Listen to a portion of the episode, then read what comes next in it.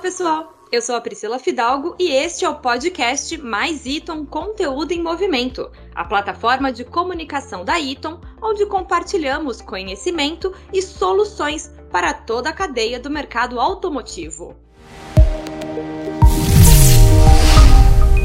No episódio de hoje, nós vamos conversar com a Patrícia Lombardi, que é gerente de engenharia de testes da Iton.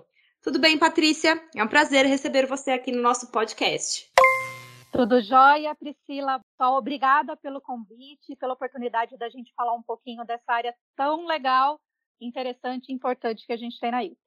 Patrícia, nosso tema de hoje é justamente explicar como que funciona a área de pesquisa e desenvolvimento da ITO. Mas antes disso, eu quero saber como você se tornou gerente dessa área. Conta pra gente, há quanto tempo você trabalha na Eaton, qual é a sua formação e como você se identificou com esta área? Priscila, eu sou formada em engenharia mecânica e é muito comum dentro da área da engenharia mecânica a gente buscar empresas que atuem no setor automotivo. Então, a Eaton foi uma das minhas escolhas para estágio e foi dessa forma que eu iniciei a minha carreira por lá. Fui estagiária em 2005 exatamente nessa área agora que eu trabalho hoje, lá na engenharia do produto. Na época trabalhava um pouquinho mais com, com qualidade e, e, todos os processos de trabalho, qualidade, gestão dentro da engenharia. Ao longo do tempo, consegui me desenvolver, tive um tempinho fora da Eaton e retornei em 2008 como, engenheira de produtos pesados. A gente estava começando nessa nessa linha, nesse trabalho, trazendo primeiras transmissões sincronizadas para aplicação pesada no país. E eu tive a oportunidade de voltar justamente para trabalhar nessa linha de produto. Fato interessante, eu fui a primeira engenheira mulher contratada lá, desde que essa, essa área atua dentro da Eaton também. Depois disso, eu, eu continuei dentro da engenharia, desenvolvendo a carreira nas áreas de aplicação trabalho com clientes, especialidades e até chegar na parte de engenharia de testes. Legal, Patrícia. A área de desenvolvimento da Eaton é bem estratégica, né? E bastante conhecida pelo mercado. Você falou aí de todo o seu histórico lá atrás, desde 2005, depois passando por 2008. Quando que essa área especificamente foi criada e qual que é a estrutura que ela ocupa atualmente? Tanto na questão física, né, de espaço, como também de negócio. Essa área, Priscila, começou não tão recente, tá? faz alguns bons anos. Ela é ainda da antiga Clark, a empresa que foi adquirida pela Eaton nos anos 90, meados dos anos 90. E a mesma engenharia que nós temos lá hoje é a engenharia derivada da época da Clark. Ela começou em 1985, então já são 36 anos de desenvolvimento de produtos voltados para o mercado nacional. Naquela época, o foco era mais produtos de aplicação para carros de passageiros, né? A gente estava falando de Opala, Maverick, carros muito importantes para a época, todos eles com produto Eaton. Hoje a gente está numa área de aproximadamente 3 mil metros quadrados que tem um laboratório específico criado exclusivamente para a gente desenvolver e validar produtos para as nossas aplicações no país.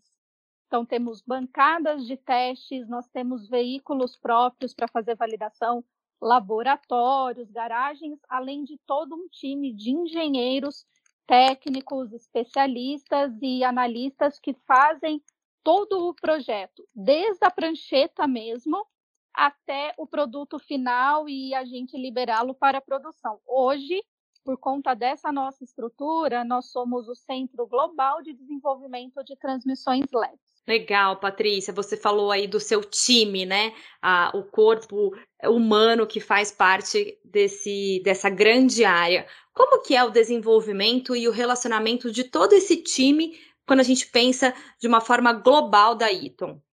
A gente, quando fala engenharia, né, fica até um pouco difícil de pensar, mas, puxa, o que, que tem dentro dessa engenharia? A gente tem desde os nossos engenheiros de aplicação, engenheiros de clientes que vão até os nossos clientes entender o que eles precisam. Isso é um ponto muito importante do desenvolvimento do produto. A gente precisa entender qual a necessidade do nosso cliente para conseguir fazer o produto da melhor forma possível, de que atenda da melhor forma a sua necessidade. Eles trazem, então, para dentro do nosso time essa necessidade do cliente. Aí, um time todo de engenheiros de desenvolvimento de produto, projetistas e especialistas colocam aquele desejo do cliente em forma de produto. Então, são as pessoas que projetam as engrenagens, projetam as carcaças e todo o conjunto de transmissão.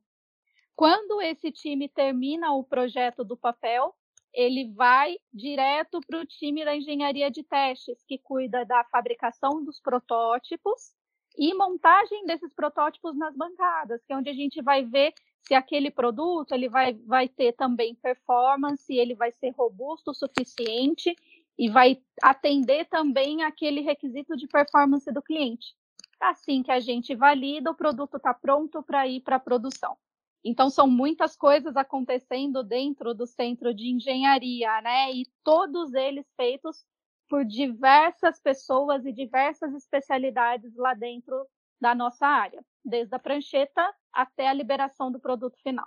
Muito bacana, né, Patrícia? Dá para perceber que é uma área de extrema importância para todo, todo o setor aí da Iton e desenvolvimento dos projetos. Patrícia, e quando a gente pensa em todo esse desenvolvimento e essa atuação desta área no contexto da pandemia, como que ficou esse trabalho todo, né? Você detalhou aí para a gente passo a passo das etapas dessa, da área de pesquisa e desenvolvimento. Como que aconteceu tudo isso nesse contexto de pandemia? Imagina só a situação ao comentar sobre a área, vocês viram o tanto de diversidade de ações e atuações e pessoas envolvidas, e todas elas dentro do mesmo prédio. Então, eu tinha uma dúvida, eu simplesmente levantava da minha cadeira e ia até a cadeira do colega e a gente já resolvia tudo ali. De repente, com a pandemia, todo mundo teve que ir para casa, mas parte ainda ficou, principalmente o time operacional, que é esse time que faz a montagem dos protótipos, o time que cuida das bancadas, o time que monta os veículos para validação.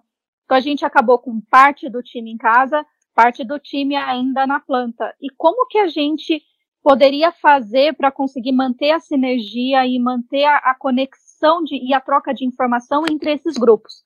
Então, durante esse processo, a gente redescobriu que a indústria 4.0 teria muitos recursos e trouxe muitas coisas e, e oportunidades para a gente estreitar esses laços, mesmo com pessoas em casa. O principal deles foi que a gente começou a usar os óculos de, de tecnologia de realidade aumentada e dispositivos de gravação, a, onde a gente fazia a transmissão de imagem do que estava acontecendo ali no teste para os engenheiros que estavam em casa. Então, hoje eles conseguem, de modo remoto e virtual, conseguem ver desmontagens de produto, fazer avaliação de peças, eles, os, os nossos técnicos que estão em planta aproximam a peça da câmera, a câmera tem uma qualidade boa, quem está em casa consegue visualizar, ver detalhes. E isso trouxe não só o estreitamento e a oportunidade de nos colocar no patamar de antes da pandemia, mas acabou abrindo nossos olhos para outras oportunidades como a gente comentou, essa é uma engenharia global. E muitas vezes a gente tem testes acontecendo fora do país. E como que a gente faz avaliação de peças que estão lá fora do país, né?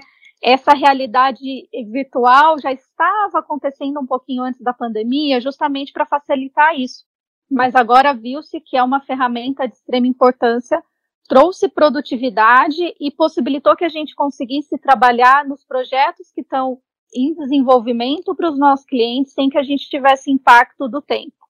Além uhum. disso, a gente também hoje trouxe uma impressora de impressão 3D de polímeros, que está sendo uma sensação lá na área, né? Os nossos engenheiros conseguem hoje fazer protótipos antes mesmo de montar para a ferramentaria, fazer estudos de montagem. Então, a gente tem uma otimização de produto com vários recursos vindos dessas novas tecnologias da indústria 4.0.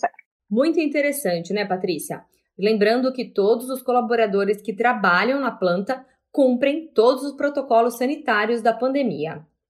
E Patrícia, aliar toda esta tecnologia ao desenvolvimento de pesquisa nesse contexto em que estamos vivendo é mesmo um grande desafio. Você comentou a interação do seu time com outros países, que só foi possível justamente com o uso dessa tecnologia, como por exemplo dos HoloLens, que são os óculos de realidade aumentada da Eaton. E o que mais a gente poderia ressaltar em projetos que usam a indústria 4.0 nesta área e que garantem esse diferencial operacional da Eaton? A gente hoje está totalmente voltado para as nossas transmissões automatizadas e também as soluções para veículos elétricos. Então, no momento, a gente está trabalhando em produtos para aplicações leves e aplicações do segmento médio pesado. Tivemos ah, recentemente né, os lançamentos da nossa caixa EAO 6106, que hoje vai nos veículos leves da Volkswagen e também da Mercedes, e também a caixa MHD, que está nos veículos Iveco e Volkswagen, também no segmento médio pesado. Todos eles trazendo uma combinação de tecnologias e soluções de software e hardware para facilitar o dia a dia do nosso motorista, trazer um, um conforto maior para ele ao fazer a troca de marchas numa forma automatizada.